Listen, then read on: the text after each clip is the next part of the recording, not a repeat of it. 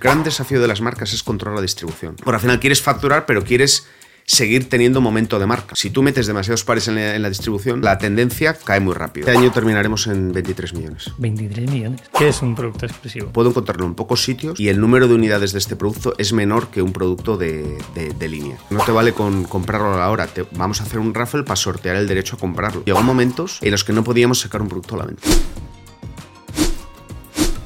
Pam, pam, pam, pam, pam, pam. Ya. ¿Qué tal, Diego? ¿Te ha gustado la intro? Me ha gustado, como siempre, muy bien. ¿Te ha gustado? en la línea. en la línea. Eh, hay una cosa que he hecho según te he visto en la calle, que es mirar tus zapatillas. También he mirado las tuyas. ¿Sabe- ¿Sabrías decirme el modelo? Eh, no, me, ha- no me ha dado tiempo a mirar. Eh, Air Max eh, TN. Puede ser, Sí, TN. puede creo. ser. Sí. Max Pero- pero esto ya sería flipante si es capaz de decirme No, pero dónde crees solo que el se modelo. A ver, no, he distribuyen. querido- no he mirado tan, eh, de forma tan descarada, pero bueno. Es algo que harás siempre, ¿no? Sí, no, sí, es de formación profesional, sí. ¿Y qué, qué, te- qué sensación te da cuando alguien, o sea, cuando miras una zapa de alguien? ¿Qué te dice eso? Vamos a hablar de zapatillas hoy para que no Sí. Mm. nos esté escuchando y no diga, eh, Diego es el ce- co-CEO Coceo. de Food District y, y sobre todo vamos a hablar de zapatillas y de exclusividad. Vale, perfecto. Eh, bueno, pues eh, cuando veo unas zapatillas eh, raras, bueno, y raras para que nos entendamos, o cuando veo un producto que no que igual no conozco, pues me da la sensación de que si, veo un poco si la persona, al final, si ya tú llevas este modelo, pues, pues me dice mucho de cómo es la persona. Imagínate, colores, estos colores que llevas. Vale. Pues si son colores atrevidos, pues me dice si la persona es atrevida. Si es un modelo muy exclusivo o muy difícil de encontrar, que no tiene por qué ser exclusivo, pero puede ser difícil de encontrar, no, pues, no tiene por qué ser una edición limitada, pues me dice que la persona se toma su tiempo en escoger qué producto se pone en los pies. Y eso es bastante significativo.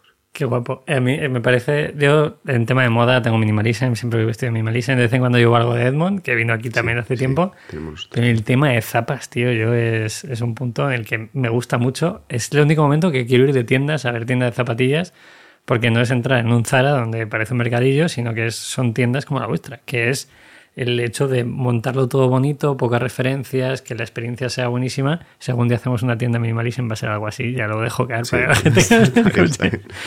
Porque al final lo que intent- intentáis explicar a la gente es que es una experiencia, Sí, la experiencia. zapa, ¿no? Como bien Sí, decías tú. Experiencia y al final lo que vendes un poco es conocimiento.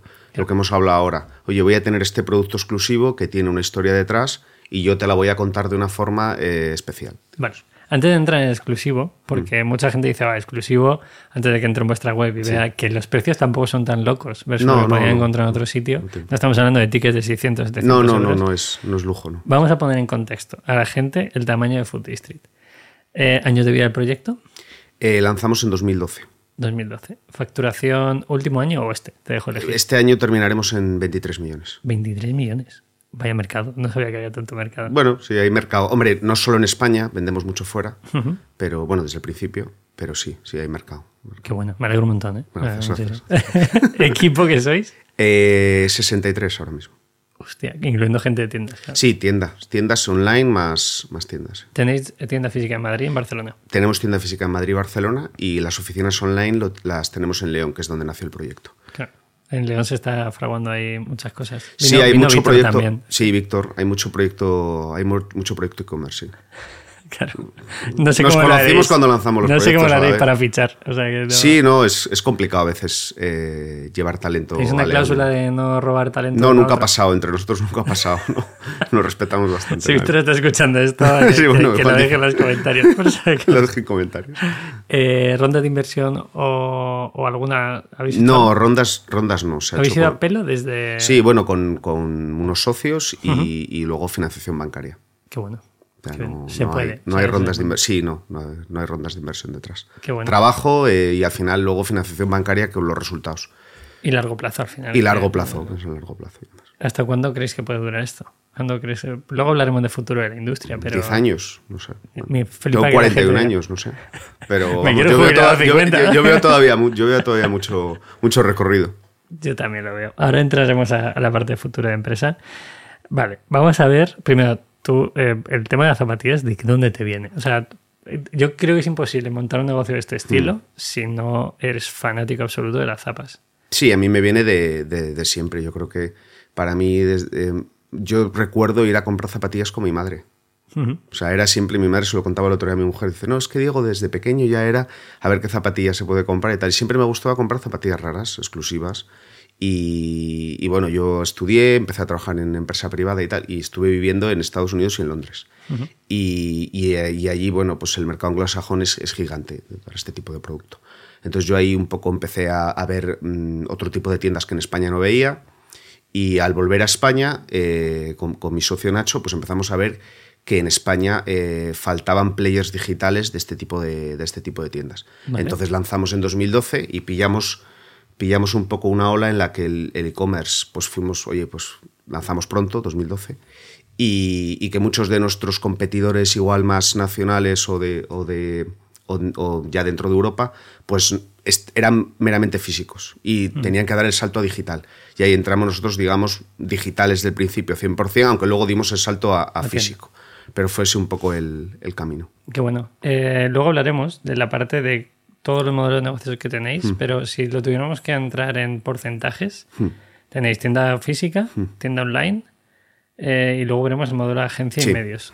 Más o menos, ¿tienes el rosco de qué facturación lleva cada uno o no? Eh, tiendas es un 10% y 90% online. 90%, 90 online. Madre mía. ¿A qué países mandáis este tipo de.? Francia, Alemania, Reino Unido, Italia, Holanda. Francia y Alemania son muy grandes.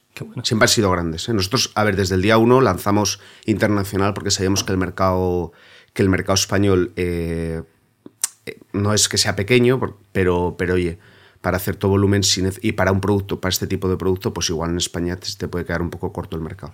¿Qué, es, ¿Qué, es, nacer internacional? Porque muchas bueno, nacer internacional, en nacer internacional en 2012 es, la traducir la web. y, atender, y atención al cliente en inglés y demás desde el día uno. Y luego empezar a pensar, oye, pues SEO, eh, ads y demás ya en inglés. Vale. En nuestro, en, en, cuando lanzamos en 2012, pues abrimos un Facebook eh, teníamos un Facebook nacional e internacional. Pues era eso. Oye, la internacionalización era eso. Cuando empiezas una empresa y, oye, tienes que ir aprendiendo. ¿Y ahora lo tenéis unificado o tenéis Ahora tenemos, tenemos unificado, pero bueno, Facebook ha quedado más, más residual y ahora digamos que tenemos un solo canal. También Twitter lo llegamos a tener en, en, dos, dos, idiomas. Bueno, ciertas cosas que... Hay que probar cosas. Hay que probar, se prueba mucho. Está claro. ¿Te equivocas mucho?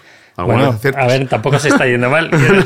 Eh, mal la cosa no está yendo, está claro si alguien tiene que entender qué es la zapatilla de exclusividad, hmm. y también ya no solo zapatilla, ahora tenéis otro tipo de productos. el otro día vi una, una, ¿No era una vasija? Sí, una, sí, un jarro. bueno, es una colaboración que hicimos con, con Scrap World y hicimos una serie de productos.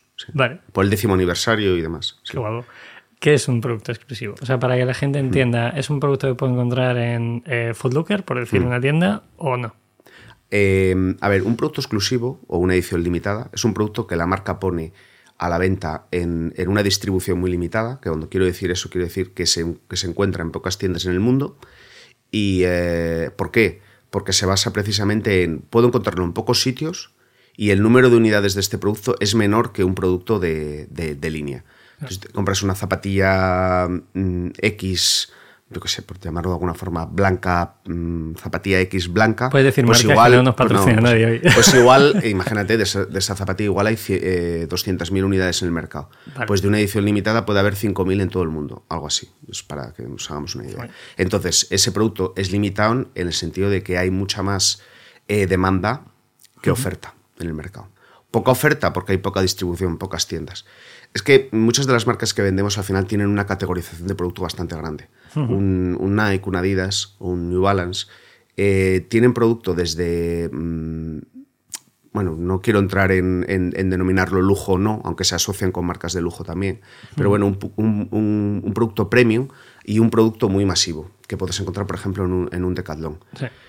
Em, eh, todo ese producto es como al final, si, si pensaras en una pirámide, Tú tienes un producto muy masivo que encuentras en un Decathlon y ellos eh, y tienen, tienen eh, venden a tiendas para que eh, con, ese, con ese precio, ¿no? digamos con 30 euros. Y luego va subiendo la pirámide hacia arriba y la distribución se va cortando. Es decir, en, en la base de la pirámide. Eso es masivo. Masivo, completamente masivo, mucho volumen. Y la parte de arriba de la pirámide, que seríamos nosotros la parte más cualitativa, esa es la parte eh, que tiene un precio medio más alto eh, que hablamos de, pues no sé, puede ser 150 euros, de 200 euros, pu- puede, ser por ahí. Puede ser. Y, em, y menos distribución. Porque Vale. al final lo que se pretende con esta pirámide, hablamos de modelo de negocio, lo que se pretende un poco con, con nuestra, nuestra función en el mercado es un poco eh, generar tendencias en el mercado. Claro. Ahora hablaremos Va, de va de tendencias un poco, no me quería liar. Va de tendencias y de moda. Eh, si podemos poner un número en esa pirámide en la parte de abajo, ha dicho que un modelo básico puede tener una tirada de 200.000, Bueno, sí, eh, cientos de miles. cientos de miles, ¿no? Y arriba, entre... Y, a- y arriba puede ser, depende de las tiradas. Pero que bueno, lo que quiero decir es que, para que se quede la gente la idea, es que al final hay una, hay una diferencia muy grande entre lo Claro. que se pone a la venta de un tipo de producto y de otro, además del precio. Claro, pero tampoco es tan loco porque yo he comprado varias veces a vosotros, no solo para mí, sino también para mi chica. Me flipa. eh, o sea, sobre todo es que la web es, no sé, a mí me parece muy bonita a nivel visual. Estás experimentando algo Bueno, al diferente. final nosotros vendemos imagen.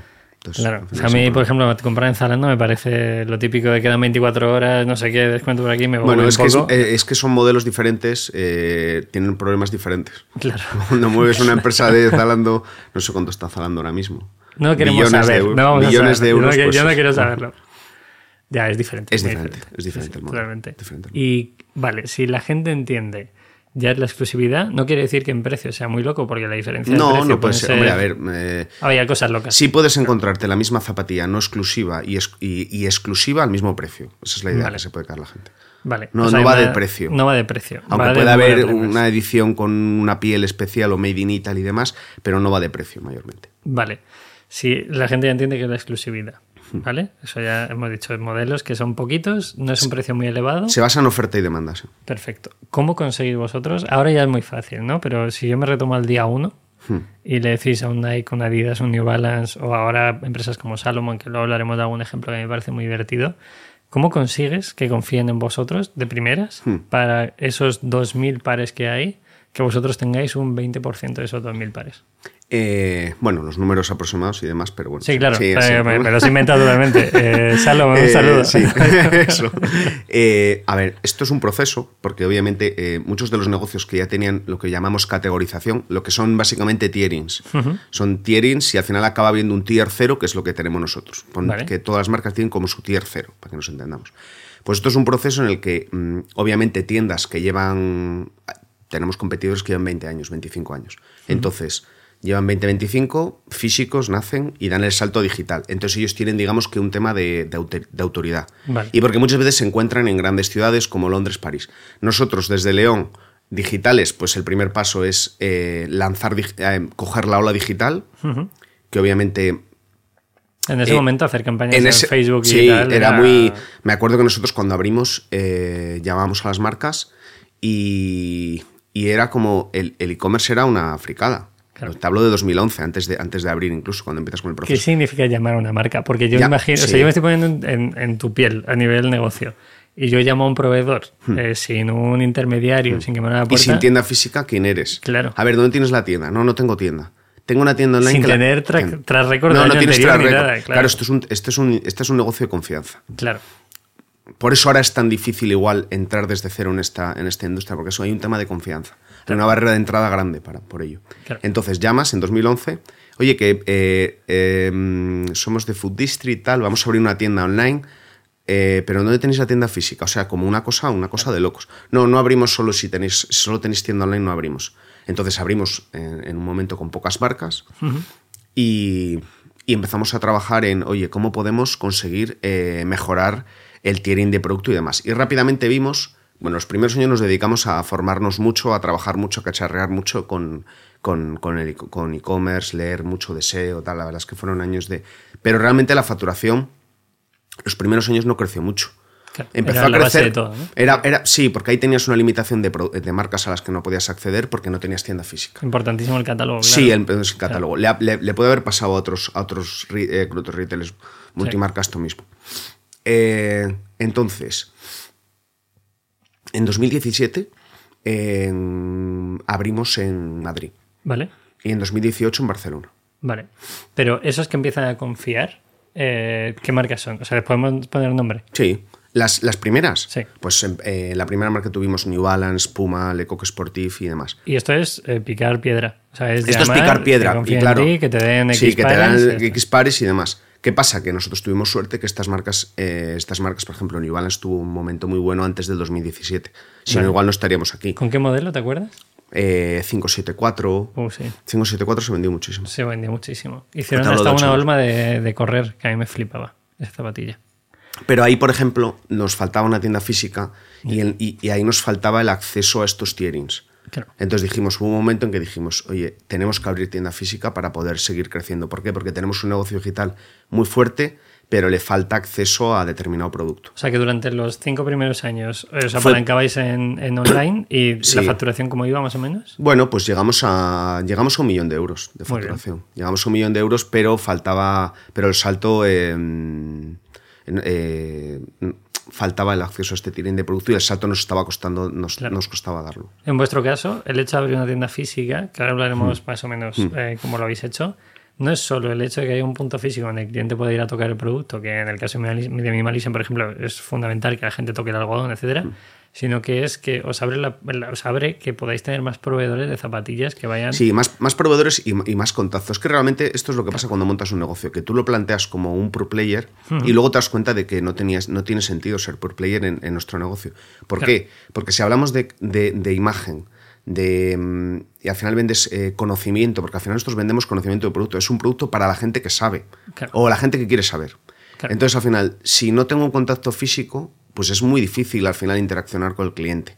Porque eh, eh, online está muy bien, pero para unas cosas. Para, para producto físico, una, ti- una ti- yo no vengo del, o sea, yo vengo de un, de- de un negocio digital, aunque tengo, aunque parte de mi familia tenía negocios físicos y demás, pero, mm, pero el producto físico no hay nada como la interacción con un cliente. Total. Y no hay nada como el contacto con un cliente, la posibilidad de hacer un evento, esas relaciones que se hacen en un evento, no las vas a hacer en un negocio físico al que le mandas a una persona que le mandas un correo de gracias por comprar.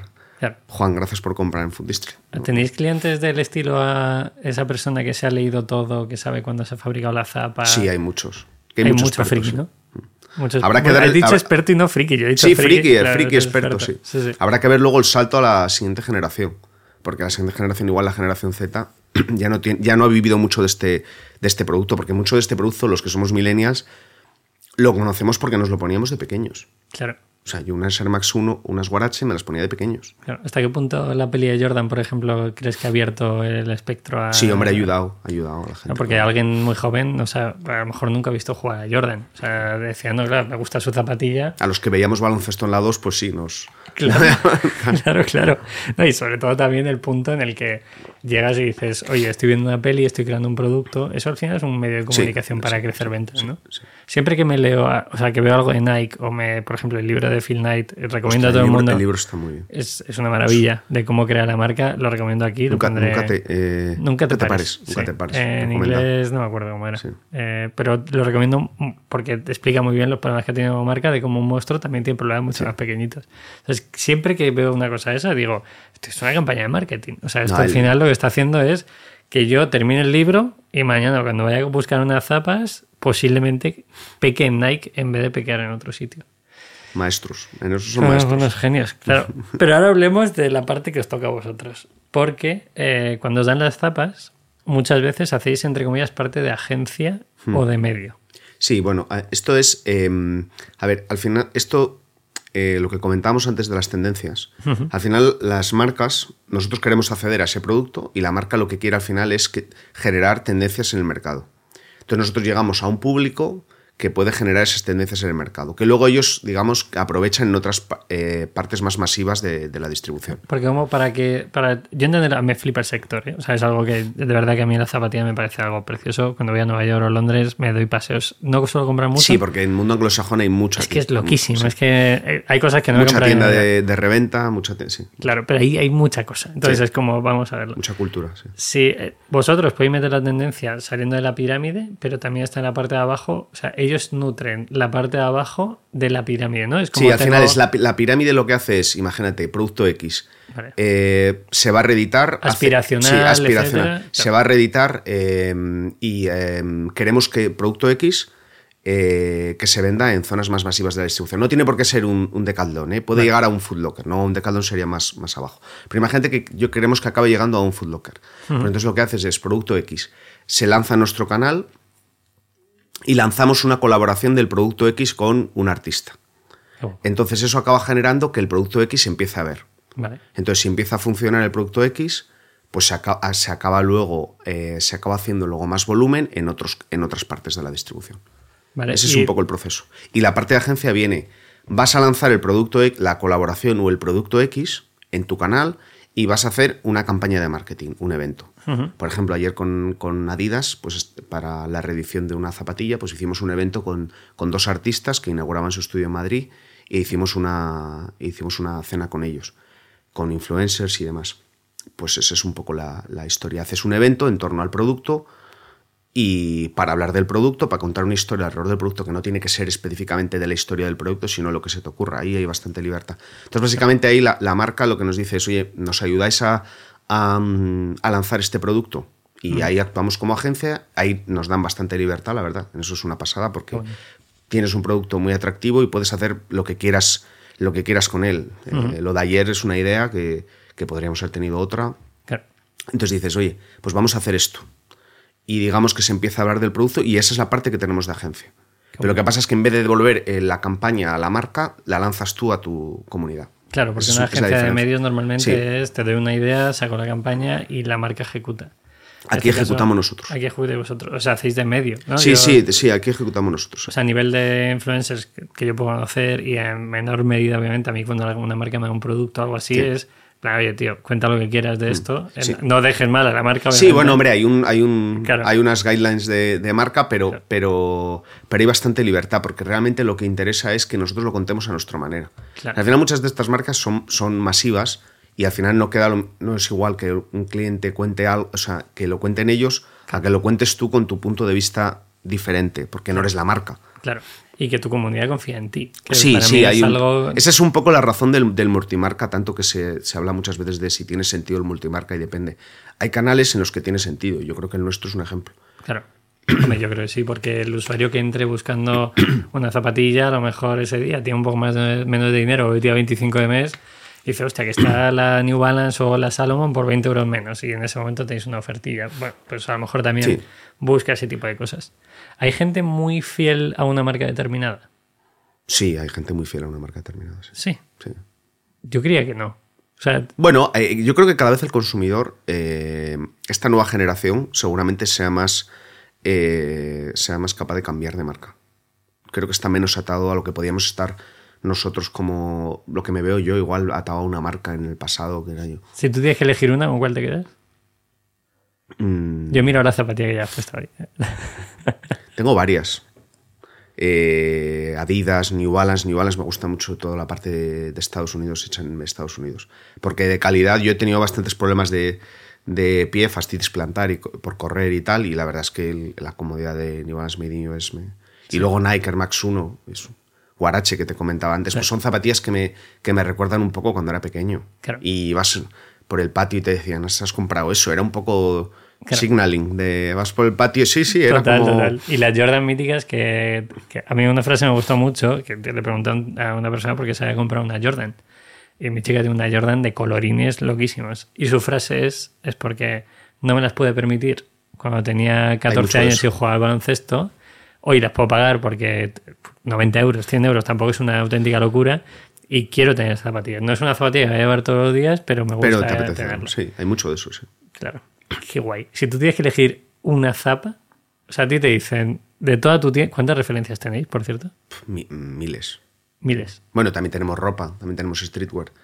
Pero sí, mm, Air Max 1. Air Max 1 eliges. Sí, la, la OG, la, la, la roja y... La roja, sí, sí. Qué guay. ¿Qué, qué catálogo tienes en la cabeza de zapatillas? O sea, sería, yo no tengo tanta información, pero si tuvieras una zapatilla en la tele, ¿sabes ubicarla? Sí, hombre, a ver, oye, hay- nos dedica- es que al final te dedicas, te dedicas a esto. Al final el producto es una, es una pasión. Esto nació porque me, me gustaba.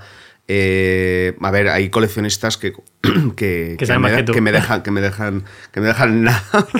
porque luego hay gente que, que luego en el día a día no puede seguir luego el ritmo. Claro. Aunque aún estando dentro no puede seguir el ritmo.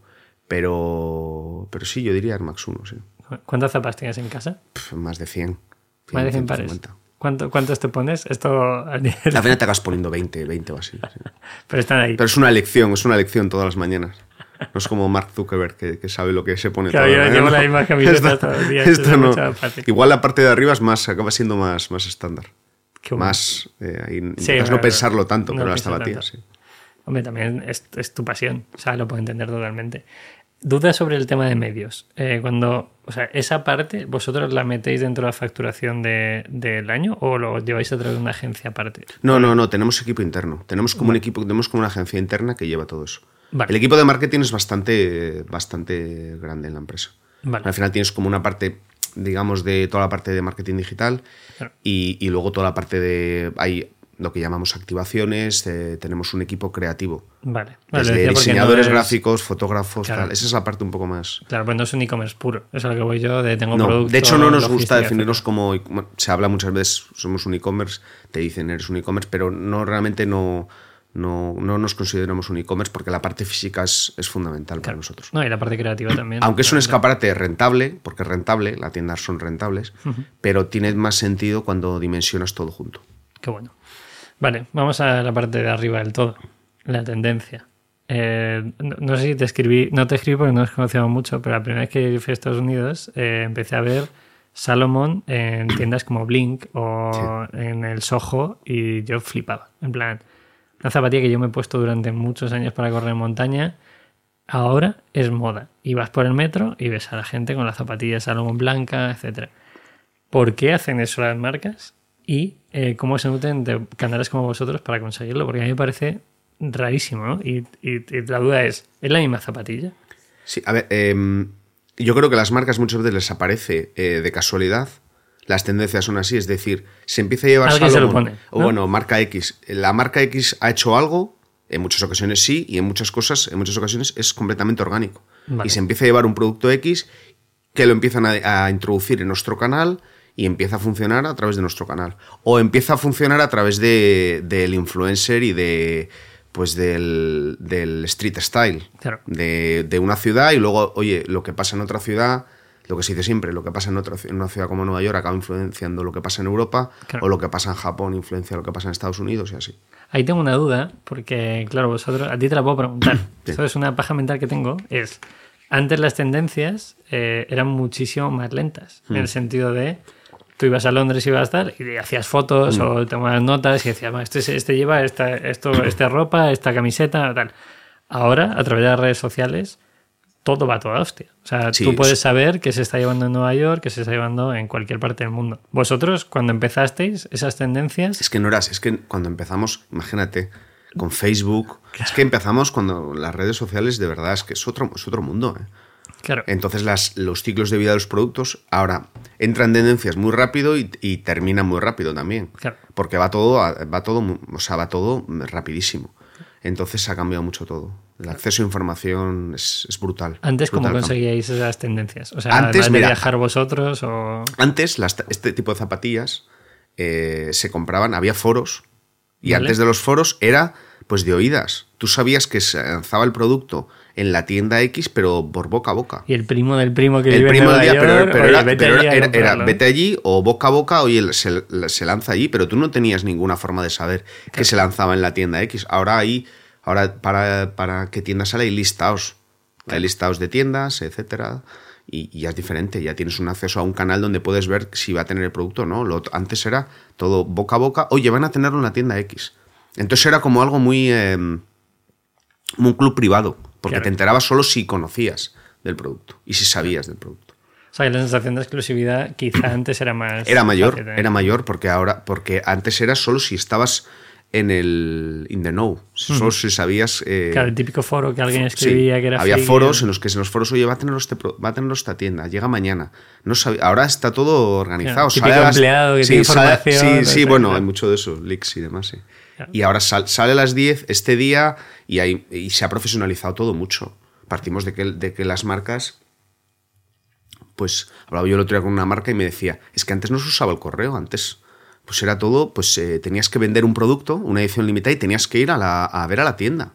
Claro. ¿Quieres este producto? Como se hacía el, como se hacía antiguamente, cuando vas a vender. Sí, sí. Ahora, Sí, ahora, reserva, está, ahora está, ahora está, pues ha cambiado todo. Ahora ya tienes ya una- la forma de comunicación ha cambiado, la forma de cómo te comunicas tú con el cliente ha cambiado, pero. Brutal. Ahora tienes todo, ahora no. Eh, si quiero que accedas a este producto, eh, no te vale con comprarlo a la hora. Te, vamos a hacer un raffle para sortear el derecho a comprarlo. Ya, eso es loquísimo. ¿eh? ¿Hacéis también las, las, eh, típicas colas de como la lotería o... Bueno, para nosotros ha sido un, ha sido un desafío porque nosotros tenemos el problema de los bots que generan un tráfico, pues que son peticiones, peticiones constantes a la web para ver si tú tienes ese producto. Vale. Entonces, eh, entonces hemos tenido ahí un... Porque luego entiendo que lo venden en segunda mano. Sí, hay mucho de eso. Es decir, yo, eh, tú tienes agotado el producto X, que yo sé que el, el reventa igual sabe que tiene reventa, entonces eh, eh, pide, está pidiendo, haciendo peticiones a tu web continuamente para ver si, te- para ver si tienes ese producto, para poder comprarlo y revenderlo, o para hacer compras masivas. Entonces tienes que limitar un poco, digamos, el acceso a este tipo de bots con, con tecnología. Porque y- a vosotros eso beneficia, pero a la marca. no, no, nos perjudica porque al final el cliente, Ya. para nosotros que, que compre, en- cuando hemos lan- a ver, al principio cuando lanzamos, pues te, te has encontrado muchas veces, dices, coño, pero si este, este producto lo ha comprado, lo ha 20 comprado, la, lo ha comprado la misma persona. Pues que claro, ponen direcciones diferentes Claro. del mismo, o sea, es que es un... es- entonces, eh, tienes que controlar eso porque al final tú quieres vender al cliente que quiere ponerse el producto Claro. Qué imagen te da si un si luego el cliente aparece la típica foto de, de- hay mucho la típica foto que aparece un tío con, con 50 pares Claro. que ha comprado en, en una tienda pues quedas fatal tú como retailer A ese le ponéis el, el check negativo de. Sí, pero claro, pero tienes que. claro, entonces tienes que tienes primero que, es que, que poder descubrir que es un bot y, y negarle, y, eh, negarle, digamos, el acceso. Entonces hay determinados productos que salen con lo que llamamos eh, verified, que es básicamente que tú verificas que eres un verificas que eres un humano. ¿Y lo hacéis de forma manual? O sea, No, no, no, eso es automático. así. Tú Ah, para vale, acceder a ese producto tienes que hacerte como un tienes que verificar que eres humano. Hay un proceso de verificación en el Sí, que. el típico captcha este- No, no, es, es otro- no es así complejo. exactamente, más complejo. Pero eh, tú verificas que verificamos que Pepe es humano, no es un bot, y Pepe entonces le, le dejamos acceder al raffle de este producto. Qué bueno. Si no, si no podemos determinar si Pepe es bot, no accedes a este, a Qué este bueno. raffle. Me parece la hostia. O sea, yo estoy pensando incluso... Bueno, porque hay tecnología, porque al final el gasto que ten- A ver, Claro. llegó el momento, llegó momentos en los que no podíamos sacar un producto a la venta. Porque nos tumbaba. Yo me En acuerdo. online, o sea, podéis sacar mejor en sí, físico, sí, claro, pero sí, no. pero llegó momentos en que, en que, claro, imagínate, necesitas facturar y había momentos en que tienes que pensar cuándo sacarlo porque lo sacas y te, y te, te tiran la web Claro. durante horas. Entonces eso hemos tenido. puf, Ya, eso me no acuerdo, me acuerdo 2020, fue br- brutal. ¿Con qué modelo fue? ¿Te acuerdas? No, muchísimos, con GC, Jordan, de todo. Estamos haciendo mucha patrocinio aquí a muchas marcas Bueno. de zapatillas. Si alguien nos está escuchando y nos quiere mandar cosas, eh, queremos Sí, lo que me pregunte. No ningún problema. Vale, eh, vamos a hablar un poco de, de la parte que va más allá de la primera mano. O sea, a mí me llama muchísimo la atención todo el tema de segunda mano. Hmm. Creo que es uno de los sectores de segunda mano por encima del textil. Yo creo que el tema de las zapatillas va por encima de la segunda mano en textil. Y eh, la parte de reventa. ¿Por qué? Lo digo porque cualquiera que haya buscado una zapatilla en YouTube o en Instagram, etcétera, el algoritmo empieza a enseñarte al típico me voy a Nueva York a buscar la zapatilla no sé qué. Sí. O estoy en la preventa no sé dónde. Y muchas veces salís vosotros, incluso en vuestras tiendas. ¿Qué hay a nivel de segunda mano y a nivel de, de reventa en, en el sector? A nivel de reventa, pues obviamente esto pasa como en otros sectores, que oye, eh, hay un producto que, que nuevo tiene un precio y, hay ge- y en reventa tiene un precio mayor. ¿Por qué? Porque el producto había eh, mucha más demanda que oferta, entonces hay gente que hace negocio con, con- con- con la reventa de ese producto. Y la propia marca no se plantea en plan, bueno, pues pongo el producto a 500 euros y aquí hay 2.000 Bueno, pares, es que, es que la marca tiene que tener cuidado con el, con, con el precio que pone el producto. Es que no es tan... Vale. no es tan fácil. Decir, oye, mira, ¿por qué no aprovecho toda esta demanda que no he cubierto y me quedo con todo? Claro. No, no, es ta- no es tan fácil. Me parece un negocio complicado la reventa. Sí, porque bueno, volverías a la pirámide abajo. O sea, al final sí. bueno, y eh, porque al final tú, tú quieres esa exclusividad Claro. y ese acceso a productos. Que al final eh, el negocio de la reventa es complejo porque, el- porque los márgenes, pues igual en cierto producto eh, cuadran, pero para otro producto de, de línea, pues, pues es, es complicado. Claro. Y Que- cada vez hay más. Si te Claro. fijas, cada vez hay más tiendas de reventa. Hay un volumen grandísimo. Hay un volumen grandísimo. de hecho, en vuestra calle en Madrid. De hecho, sí es una historia, es una historia que, que- sí, sí, que En la calle de las en Zapas, nuestra calle cuando abrimos en 2017 no, no había nada y ahora hay dos tiendas de reventa. Claro. Entonces, claro, que, que- que la experiencia desde fuera es diferente, porque no tiene nada que ver. Pero claro, al consumidor le puedes confundir. Entonces, bueno, pues em, al final te viene bien que el producto sea limitado y que se monte lío, tanto online como físico, por el producto. La típica cola que había antes, porque veni- venimos de lo, lo- lo que había antes en- era dormir por la noche para acceder al producto por la mañana. ¿Eso es lo lo que había, vivido? sí, lo hemos vivido. Eso es Joder. lo que había en 2015, Me encantaría vivir 2016, eso. 17. Me quedo, nos quedamos en la cola. Lo que pasa es que, bueno, el tema de las cosas también ahí era complicado, el tema de las cosas, porque se montaba jaleo por la noche, entonces Claro. problema con policía, vecinos. Entonces, al final, eso, eso se, se erradicó en toda la industria. Vale. Eh, y luego ya pasas a la cola la cola, la cola virtual, que ese es la que- en el punto en el que estamos ahora. Que es el rollo entradas, ¿no? Pones tu. Sí, por pones. IP, te ponen sí, el número eh, que no, estás, eh, aquí es un raffle y accedes a un raffle con como la verificación que te dije antes y accedes a un producto. Te puede tocar o no. está. A un producto. O sea, tienes que saber cuál quieres. Un par por persona, sí. Hostia, qué loco. No, es que está limitado a un par por persona. Hay productos que es un par por persona. Tú no puedes permitir que una persona se compre cinco pares del, del mismo producto. De una edición limitada, ¿no? Es la antítesis al al e-commerce. o sea, yo estoy pensando en mi web diciendo a alguien comprando 25 camisetas negras y digo, hostia. Bueno, a ver. de eh, puta madre. no, Compra lo que quieras. No, aquí es, oye, quiero servir al mayor número posible de clientes para que compren ese producto. Claro. Pero teniendo el limitante de. Teniendo el limitante, no es en todos, ¿eh? Puede haber una camiseta negra que si, si vendo 20 bien, eh, pero depende del producto. Hay productos en los que no todo el mundo, no todo el producto lo tratas igual, digamos. ¿Qué es lo, lo- a nivel de precio la zapatilla más grande que hayáis vendido en estos años? O a 400 nivel de precio. euros. 400. Sí. Pues Pero así- es- si era una Jordan, eh, una Jordan 1 que tiene una piel, una piel muy buena, la caja, el packaging, todo muy. No me parece tan caro.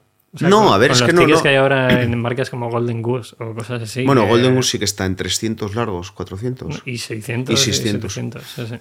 Sí, bueno, ahí es largo, sí, sí. Fenómeno de Golden Goose es interesante. sí. Cuéntalo, lo sabes. Bueno, es una marca.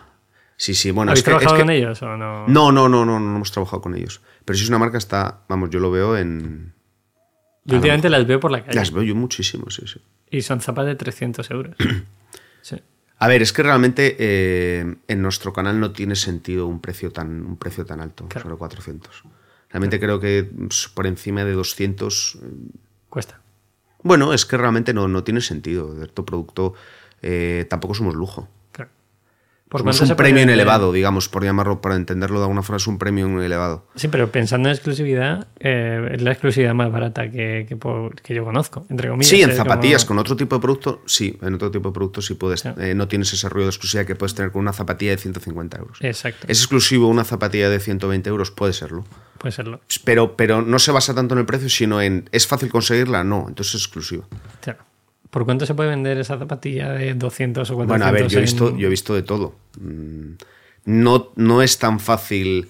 eh, no todas las ediciones limitadas hay reventa de, de por 3 o por 4, no todo. Pero vamos, yo he visto zapatillas de, de 150 euros con reventa a 1500, 1600, pero no son todas, evidentemente. Ya, O sea, nos tenemos que creer las típicas, el típico reel de Instagram de, No, yo creo que- de hacer el flipping este de no, compra esta zapatilla y no sé qué. O sea, serán casos muy puntuales, entiendo. Yo, yo creo que muy puntuales. Es- Esos por 5, por, por, cinco, por 6, por tal, muy puntuales.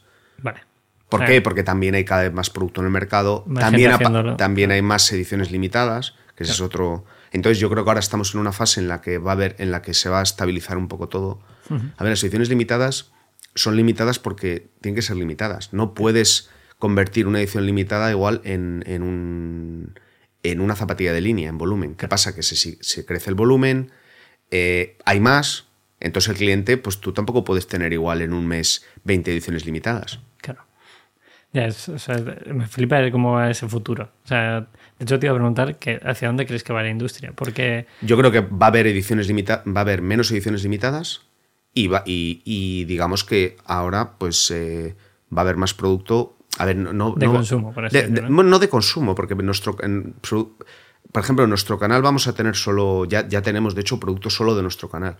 Y puede que no sea una edición limitada. Yo puedo tener esa zapatilla y decir, mira, es exclusiva de vuestro canal.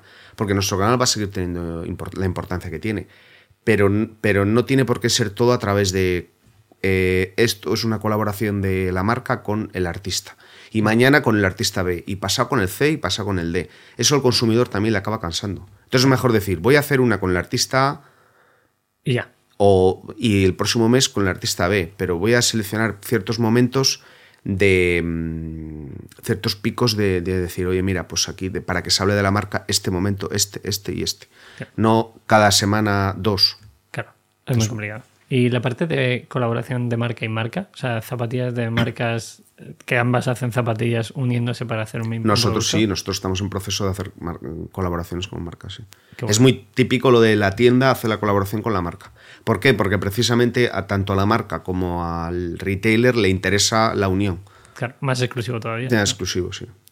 Qué bueno. Eso es un, eso es un proyecto bastante, bastante atrayente, porque ese sí que ya es hacer producto y sobre todo la parte interesante es cómo, independientemente del producto, cómo vendes la historia del producto. Creas una historia tú, esa es la parte... Claro. Sabiendo que todo es internacional, ¿vosotros habéis pensado alguna vez eh, abrir Food District en Nueva York, Londres? Sí, estamos en, no puedo decir sitios, pero estamos en, en fase de apertura internacional porque realmente para nosotros tiene mucho sentido eh, tener tiendas físicas fuera de, fuera de, mm, de España. Y poder desde ahí desarrollar más, más el, el canal digital. Eso es un Claro, poco lo es que... de decir que a lo mejor no solo porque es, merezca la pena que es un 10% de Sí, pero si puedo incrementar mis ventas en ese país... Claro. Eso es. Puede abrir porque opción de más nos ha pasado aquí en para- España. En España se nota mucho al final. eh, el- yo siempre digo que para nosotros las tiendas eh, son el canal de marketing más importante. Claro. Cuesta desde... En, eh, Al banco a lo mejor no se la cuelas, pero bueno, No, inversor en eh, este caso no para, el ba- para banco siempre es la misma pregunta de, de que, de, oye, eh, la- pero la tienda física, porque piensan que la tienda física puede ser una remora. Claro. Entonces tienes que explicarle, no, la tienda física es rentable, porque la tienda física es rentable, han sido siempre rentables, pero tiene sentido lo que dije antes, tiene sentido uno con otro. Es decir, eh, la tienda física le viene bien al online y el online le viene bien a la tienda física. Conviven perfectamente, sobre todo para campañas, eventos, Para etcétera. campañas, eventos, tú amplificas lo que pasa en la tienda y luego la tienda al final te permite ese contacto con el consumidor. Entonces, fuera de España, pues tiene mucho sentido. Qué bueno. Y ya para terminar, ¿tú crees que esto tiene límite a nivel de mercado? O sea, hemos hablado del ejemplo de Salomon, ¿no? De, oye, creces a toda leche, te sale de tu sector, que es zapatilla, que ya tienes un nombre. Sí, que de- te, te sales de, de- de deporte de montaña y Claro. entró en moda. Son ciclos. Mete- sí, Salomon, pero ahí yo me imagino, el Salomon habrá dicho, Salomon habrá fábrica, sí, le meto no sé qué. Sí, Salomon, Salomon eh, habrá aprovechado este momento y serán ciclos. Y mañana vendrá otra marca. Han sido ciclos. Igual ahora no se ve tanto, pero yo estos ciclos siempre los he visto. La marca A despunta, tiene su ciclo de seis meses, un año, dos meses, depende cómo gestione la distribución. Si Vale. se pasa en sobreoferta, pues la marca durará menos, eh, eh, el, el- el- el boom de ese producto. Si Y- se pasa en oferta. Sí, es, es- es crítico. O sea, tú no puedes. eh, tienes que. la- el, el gran desafío de las marcas es controlar la distribución. Porque al final quieres facturar, pero quieres seguir teniendo momento de marca. Claro. Si tú metes demasiados pares en la, en la distribución, lo que acaba pasando es que eh, Todo el mundo la ve, la todo el mundo ve la zapa, entonces y entonces la tendencia cae muy rápido. Y a ti te interesa que te interesa que a ver, vender obviamente, pero maximizar ese tiempo para que se hable de la marca. Imagínate, si puedes decir, oye, mira, se va a hablar de mi marca durante dos años y voy a conseguir eh, maximizar venta, pero también maximizar ese, ese efecto de, oye, mm, y aparte eso lo puedes utilizar para luego vender otro producto y demás. Claro. Eso es minimalismo, no pasa. Como no tenemos logo ni nada por el estilo, la gente, no, la gente no sabe si es nuestra o de qué marca es.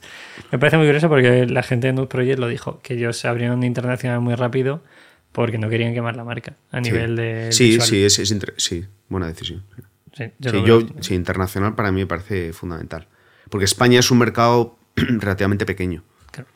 Si tuvieras que decir eh, qué marca para futuro viene, eh, que, que tú digas, "Pa, esta- están haciendo cosas que están guapas, que no la conoce tanta gente, ¿cuál crees que puede ser? ¿Hay Eh, alguna española? Sí, We Are Not Friends me gusta. ¿Son españoles? Sí, Ah, mira, no los conozco. de Barcelona. Qué bueno.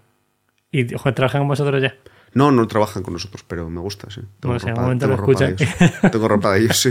Bueno, hay, mar- hay, gen- hay marcas haciéndolo bien, sí. Vale, Y yo creo que marcas eh, que intentan hacer las cosas de forma diferente, que eso es también lo interesante. es. No como, lo, como, como se lanzaban antes marcas, sino que utilizan medios nuevos, como por ejemplo lo del, lo del podcast que hemos hablado, lo que estás haciendo tú. Pues al final es una forma diferente de lanzar una marca, eso también es interesante. Claro. Y los demás aprendemos también. Aquí me voy a aprender de ti, está claro. Eh, pregunta personal. Sí. Eh, 11 años, más o menos. Sí, 11 años. años haciendo esto. Ha dicho que te quedan otros 10. Bueno, no lo sé, Bueno, no lo sé. decir, Yo creo que al, 20, negocio, ¿no? al negocio Pero- le, al negocio le quedan años. Claro. sí, sí, le Eh, años. ¿Cómo gestionas esto? O sea, ¿cómo has aprendido tú a gestionar? Porque el día uno erais tres colegas Sí, eh, no, tienes haciendo, idea no sí. ni idea de que está pasando. El millón de facturación está muy bien, Sí, pero, pero luego- no llegar a 20 millones ya es, es otro nivel. ¿Cómo has ejercido tú a nivel personal y sobre todo como coceo o como responsable? Bueno, pues formándome mucho, leyendo mucho, eh, con un gran coceo a mi lado que, que me, pueda, que me pueda ayudar y, e intentando afrontar todo con, con ganas de aprender. Yo creo que es, es la mentalidad. Claro. La mentalidad es fundamental. Es decir, eh, eh, tengo carencias, sé vivir con ellas, pero voy a intentar aprender de todo lo que pueda. Claro. Eso Y es un poco la, la mentalidad. Durante estos Humildad 10 y demás, años, sí. ¿cuántos pares de zapatillas han pasado por, por tus pies? Por mis pies, pues no sé. No, puedes decir ambos datos. por mis por pies, cientos. sí, sí. Y por Food District, miles. Miles, miles, miles. Bueno, y les quedan otros miles mínimo. Sí, hombre, sí, eso es lo que hay que, hay que ir a por ello. Qué guay. ¿Algo más que quieras decir? ¿Algo que creas que puede ayudar a la gente que nos escuche? Bueno, eh, Además de que se formen, que lean. que se formen, sí, yo, yo diría eso, sobre todo, sobre todo que yo, por ejemplo, escucho mucho podcast precisamente por eso, porque me gusta escuchar qué les pasa a otros emprendedores. claro. ¿Y por qué? ¿Cómo lo hacen y por qué lo hacen? A Sí, por qué lo hacen, sí. Mí me ha Entender quedado claro que a ti la pasión que te mueve las zapatillas, si no tienes esa pasión de inicio, ¿crees que se puede sacar un proyecto? Bueno, eh, pasión también tenía por los, no- por, un- por los negocios digitales, tenía pasión. Pero Claro. claro, es verdad que juntarlo cu- cuando hay producto físico, es verdad que creo que hay que juntar las dos cosas. Claro. Pero ¿Te no sé, es que en esa época era diferente. Igual ahora sería mucho más frío y podría hacer. Podría, podría ser mucho más racional y decir, oye, eh, voy a hacerlo solo de, de. Porque mi pasión es los negocios digitales y me da igual. Lo que venga. Porque me gustan los negocios. Es decir, al final Claro. me gustan los negocios. A mí también, ¿eh? me gustan las zapatillas, Me- me- pero también me gusta la ropa. Yo, por ejemplo, era menos moda, en plan, es más moda útil y ahora ya he tenido el punto del que, oye, es que a lo mejor no es solo moda útil, sino que tiene que ser moda Sí. para el día a día y que la gente disfrute llevándola. Que eso es lo mismo que pasa Sí. con las zapas. Sí, Que sí, es. Oye, llevo este producto y justo lo que decíamos al inicio de la, de la charla. Representa muchas cosas de lo que realmente eres llevando un modelo u otro. Pues nada más, digo. Nada más. ¿Algo que quieras decir a la audiencia que además de que entren en la web y compren? Bueno, no, hombre, que compre. Si viene algo interesante, si mola, algo interesante. Si meta algo interesante. Que no, no, nada, que gracias por, por contar conmigo, por invitarme. Y No, que, un placer. Un placer. Y que, y que nada, y que, en- si, y que si quieren contactar conmigo, que en Twitter. En estoy. Twitter estás. Cuando lleguéis a cualquier país que vayáis a llegar, eh, te, te cito aquí para Sí, y hablamos, cómo- y hablamos y contamos antes la experiencia. ¿Cómo es eso? Para Vale. ya contar algún error y así podemos. Voy a hacer una cosa que no solemos hacer, eh, no sé cuánto tiempo llevamos de podcast, pero para la gente que llega hasta el final, eh, la persona que a- vamos a sortear una sudadera de Minimalism, por ejemplo. Podéis poner en YouTube, solo YouTube, ¿vale? No Spotify, etcétera. En YouTube, entre todos los comentarios, sorteamos una sudadera. A ver cuánta gente ha llegado hasta el final del podcast. Es un reto. Y aprovecho y digo cuál es patrocinador, que se me olvida todo. Lo grabamos esto en Iberian Media, que nos trata muy bien. Y si alguien quiere ropa para su empresa de Minimalism, además entra en Minimalism y comprar lo que le apetezca. Que llevamos camisetas oversize, que quien me esté viendo en YouTube verá que parece que llevo un poco de saco, pues está bastante guapa. Es- Yo te la veo bien. ¿eh? La veo ya bien. es que yo es sensación rara. O sea, yo, yo que soy un flaquito y tal, es como, bueno, eh, ¿qué me está pasando? Sí, el oversize es el primer, El día, el primer ¿es el día, primer claro. día que la llevas. El primer día. Ah, bueno. Me llevo ayer. Entonces eh, te está uno raro. que ahora es como, bueno, no sé qué está pasando. Pero si alguien quiere algo, además de entrar en la web, puede también la parte de, de B2B de negocio lo tenemos. ¿Algo más? Todo. Pues mil gracias, chicos y chicas. gracias. Y nos vemos en el siguiente, que no tengo ni idea cuándo será, pero no tardaremos mucho. Gracias. Gracias. ¿Vámonos? Sí, muy bien.